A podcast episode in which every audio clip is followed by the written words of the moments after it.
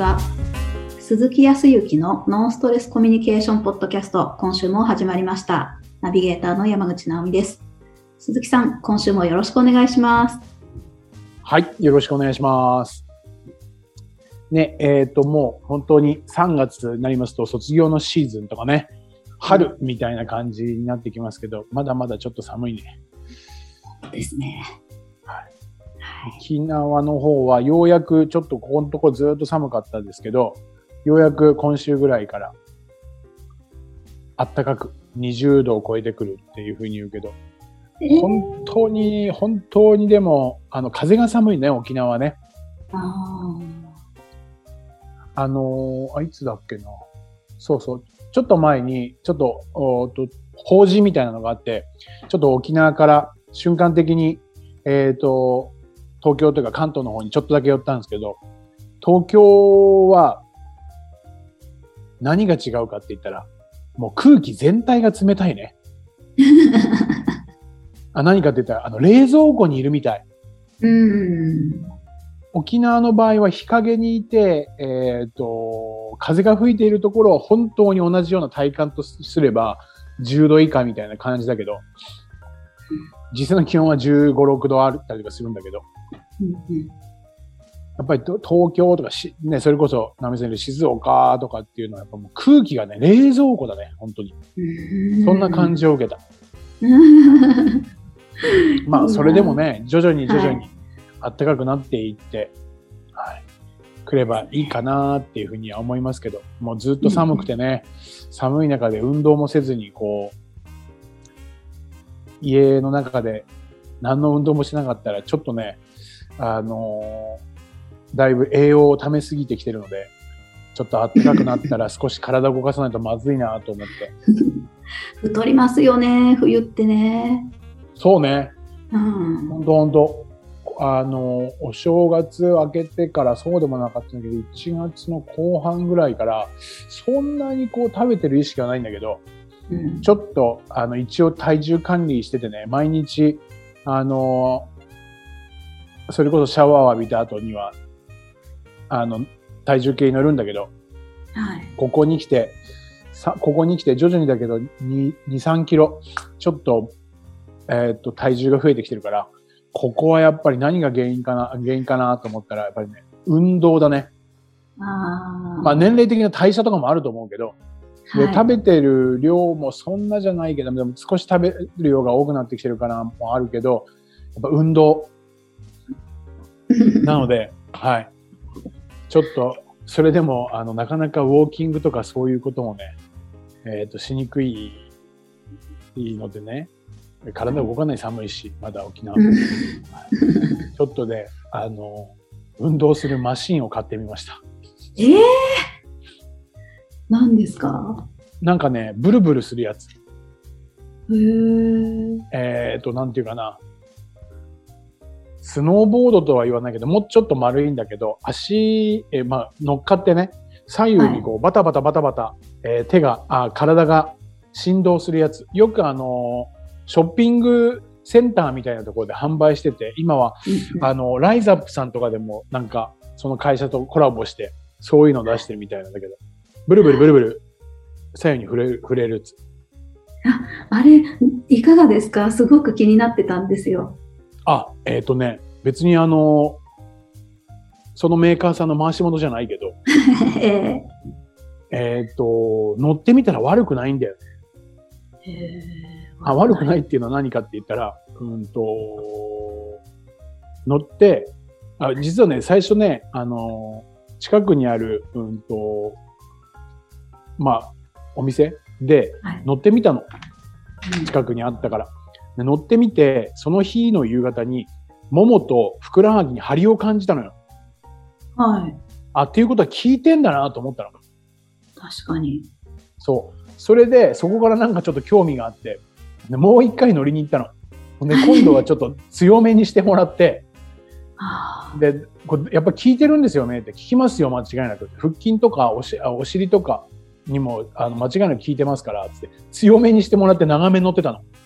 はそう。そうしたら、いやっぱり夕方だったか翌日だったか、あ、結構腹筋っていうかお腹にもこう張りあるな。これ効くんだなと思って。へえ。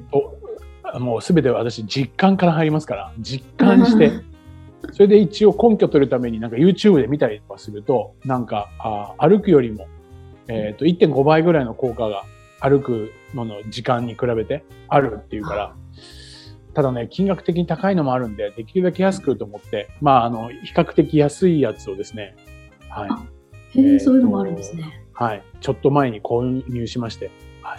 今朝も乗ってまいりました。ええ、良さそはい。あるところだったら1万円を切るぐらいでも同じようなのまあいろいろとなんかあるけど、基本的にはあんま変わんないと思うけど、すいません。そんな、え ちょっとダイエット話ですけど。はい。そうですね。気になりますね。もはい。目的を持って本当に必要だと思えば、はい。ぜひご購入も検討していただければと思いますけど。はいそう、その中でどうですか？最近。なんかこう、コミュニケーションのことで、なんかあったりとかします？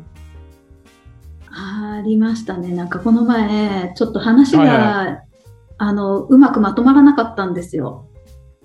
まとまらなかった？はい。えー具体的にはどんなとこことですか？スキー場に行きたくて、で、スノーボードをしたいんですよ。したいなっていう話をしてて、じゃあ行こう行こうってなっていって、えっと、行き先を決めようとするんですけど、行き先が決まらないんですね。うん、うん、うん、うん、うん。なるほどね。んなんでなんで？あの、私は、もっと雪質のいいところに行きたいとか、例えば、うんと、まあ、運転するんだったら、高速道路が長いスキー場下道じゃなくて高速道路が長いスキー場に行きたいとか、まあ、なんまかいろいろ、そう、あの、運転は楽して、で、スキー場を楽しみたいって感じだったんですよ。うん。でも、片や一緒に行く相手は、あの、まあ、スキーといえば温泉だっていうことで、ああ、まあそれも確かにね。はい。朝はゆっくり出発しよう。で、まあ、混んでもいいから、渋滞もしそうな場所、まあ、下道も長いけど、まあ、そっちの方が近いよねっていう。で、早めに上がって、うん。温泉に入って、で、うんどっかに泊まって、ゆっくりうん。翌日帰るみたいな。うん。はい。でも、なんか、プランもしたいこともなんか全然食い違うっていうか、うん。そうなるとスキー場も全然定まらなくて、うん。なんか、ちょっと。ちょっと、ちょっとムスッとするというか、お互いに。まあそうだよね。まあでもよくある話かもしれんけど、そうだよね。ああ。えーでも、それで最終的にど、ど、どうなったというかどうしたんですか？最終的には、まあなんか、妥協して、私も、ん。相手も、うん。で、まあ、なんとなく仮でじゃあここにっていうところまでは着地はしました。スキー場は決まりました。ほう、あ、よかったよかったよかった。えーでも、なんでそこにこう着地ができたんですか？直美さんとしては。私は、あ、その、この話一回でまとまらなくて、一回寝かせたんですね。もう今日はこの話やめようって言って。で、もうじゃあ、週末になったらまた考えようくらいのことを言ってて、うん。で、でも、もやもやしてるので、二人とも、その2日後くらいには話をしたんですけど、週末待たずに。うん。で、その時に、なんかでも、ふと思ったんですよね。あの、私は滑りたいけど、うん。相手の方は滑りたいがメインじゃないって思って。はいはいはいはい。なるほど。はい。なので、滑りたいを取るのか、ゆっくりしたいを取るのかの論争だって思ったんですよ。なるほど。ということは何何が違うっていうことなの？目的が違いました。ああー、なるほどね。そういうことね。はい。ああ、でもそこに気づけたって、まあ、2日間かかったかもしれないけど。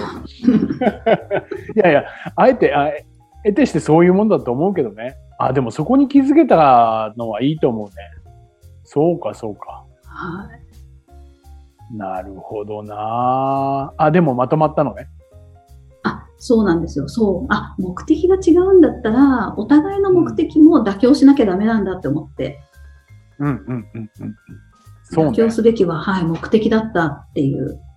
うん。うんそうか、そうか。まあ、全部が、こう人数が集まればね、全部自分の主張っていうものが満場一致で通るっていうこと、まあまああるだろうけどね。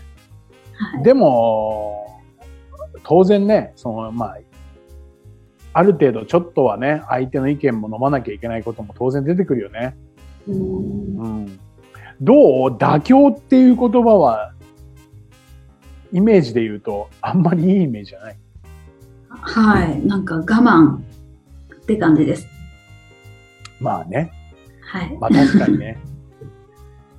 多分ね、そう、妥協、辞書で調べると妥協って決して、えっ、と、ネガティブな書き方してないんだよ。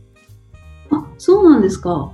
そう、あの、お互い、えお互いの意見が違う中で、えー意見をすり合わせて、えっ、と、お互いが納得するう意見にまとめることみたいな形になってるんだよ、確か。ええー。そう。だけど、い言ってみれば、直美さんのように、少し我慢しなかったらそこに行かないからね。間違いない。あーうんうん。ただまあ、多くの人がいたら、やっぱり10人いたら、10人とも、やっぱり、えっ、と、価値観が違うじゃない？うん。価値観って何かって言ったら、うんと、その、心地よく感じるとか気持ちいいとか、それをすることによって充実するとかね。うんそう。だから、目的って言ったらスキーなんだけど、うんあなたにとってスキーとは？っていう風になった時に、そう。それは、えっ、と、旅行することであってね、えっ、と、滑るだけではなく温泉に行くとか、美味しいものをそこでね、えっ、と、あったかい部屋の中で美味しいものを食べるとか、うんそうスキーに付随して違う価値観っていうのが必ずあるわけですね。はい。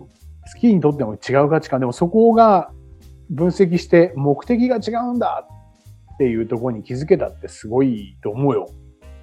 へえ。あまあ、客観ができてるんでね。なるほど。うん。うん。よくあるあるでね。だけど、それで旅行に行けるからいいわけですよ。納得してお互いが。あこれがまさに、そう。これがまさにコミュニケーションでね。本当に、うーんと、なんていうかな。いわゆる、その目的が違うって話してるなっていうところに気づかないと、スキーっていうことだけで論点を回そうとすると、そのスキーに対する思い、価値観が違うわけだから、これはぶつかるわけですよ。ぶつかりっぱなしなわけですよ。そう。直美さんがスキー行きたいっていうことに対して僕がね、仮に安子だったとすると、そう、私は、私は、私もスキーに行きたいわよ。スキーに行くの。でも、温泉っていうものがついてなかったら、スキーに行く意味がないじゃん。え、それはスキーって言わないよね。それもあってスキーなの？とか。要は、結局、妥協点が見出せないのは目的が違ってるっていうこと。あ、この人は、スキーって言ってるけど、スキーに対して温泉付きっていうこと自体に価値を感じてるんだな。うんうんうん。目的はそこにもあるんだなっていうことを受け止めるっていうことをしていくといいんだけど、受け止めれないと、いい、もうもうそれだったらもう、直美とはもう行かない。もう今回行くのやめた。みたいなそんな感じになるでしょ？はい。そう。それこそ、もしも行ったとしてもね、うん納得しない中で、今回納得できてね、行けるからいいんだけど、納得しない中で行った時に、要は、直美さんがもう、もう、もう少し滑るからって言って、えー、なんで？温泉入らなくったらどうするの？もう寒くて。とか。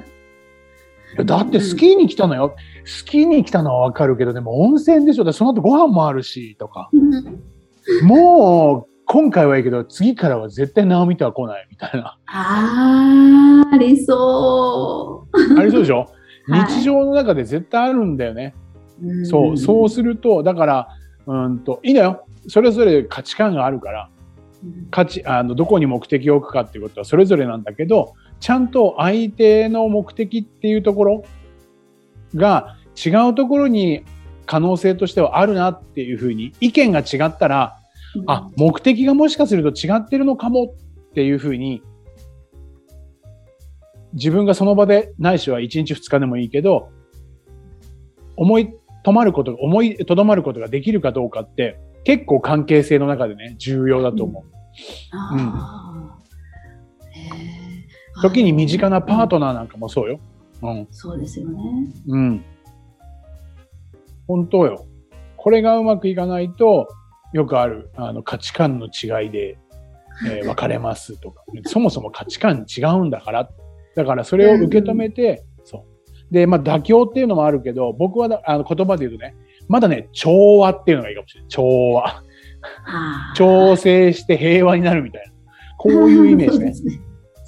だけど、調和っていうのにも、やっぱりそれぞれの主張っていうのがあるのよ。自分が思う幸せとか充実しているってこと、こういうこと。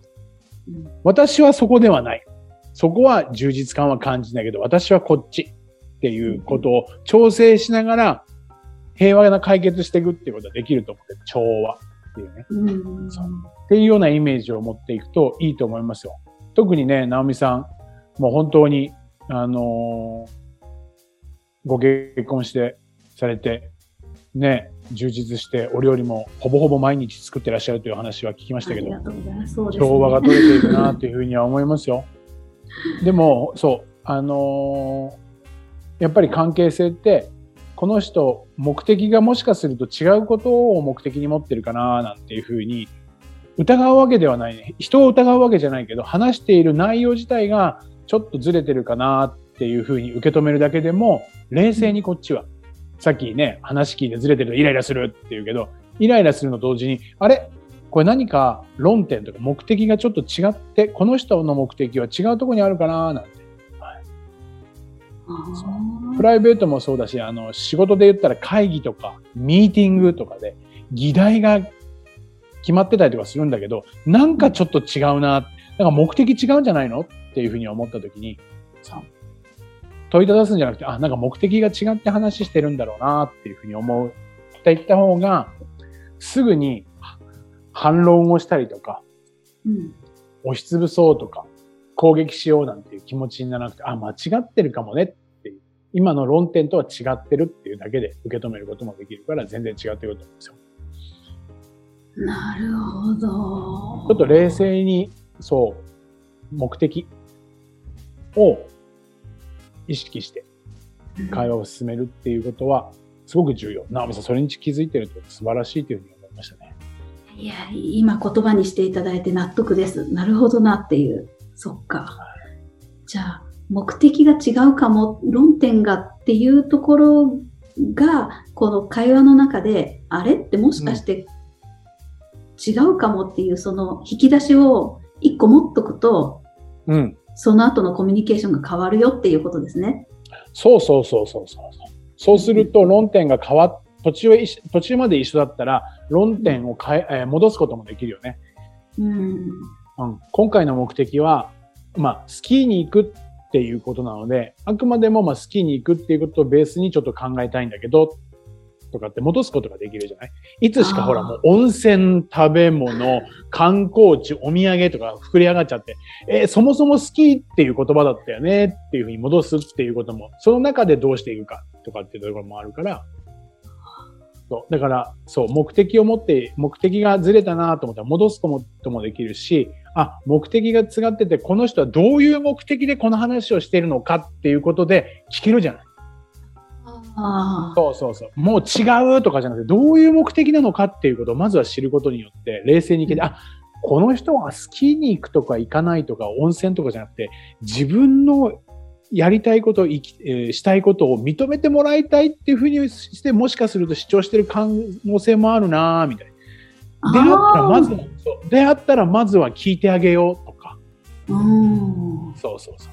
っていうふうになるから、すぐに言ってること、え、今その話してるんじゃないじゃんみたいに反論したり押しつぶすと攻撃的にお互いがなってるから、そう、そういうように意識していったら関係性も崩れなくて、いい調和の取れた、はい、旅行になったり、関係性になるというふうに思いますよ。はい。いやー、身に染みます。気をつけます。ありがとうございます。い。いえいえいえいえ。それでは最後にお知らせです。ノンストレスコミュニケーションポッドキャストでは皆様からのご質問をお待ちしております。コミュニケーションでのお悩み相談や、こんな時どうするのなんていうご質問を鈴木さんにお答えいただきますので、皆様どしどしご質問ください。ポッドキャストの詳細ボタンを押していただきますと質問フォームが出てきますので、そちらからご質問をいただければと思います。それでは今週はここまでとなります。また来週お会いしましょう。鈴木さん、ありがとうございました。ありがとうございました。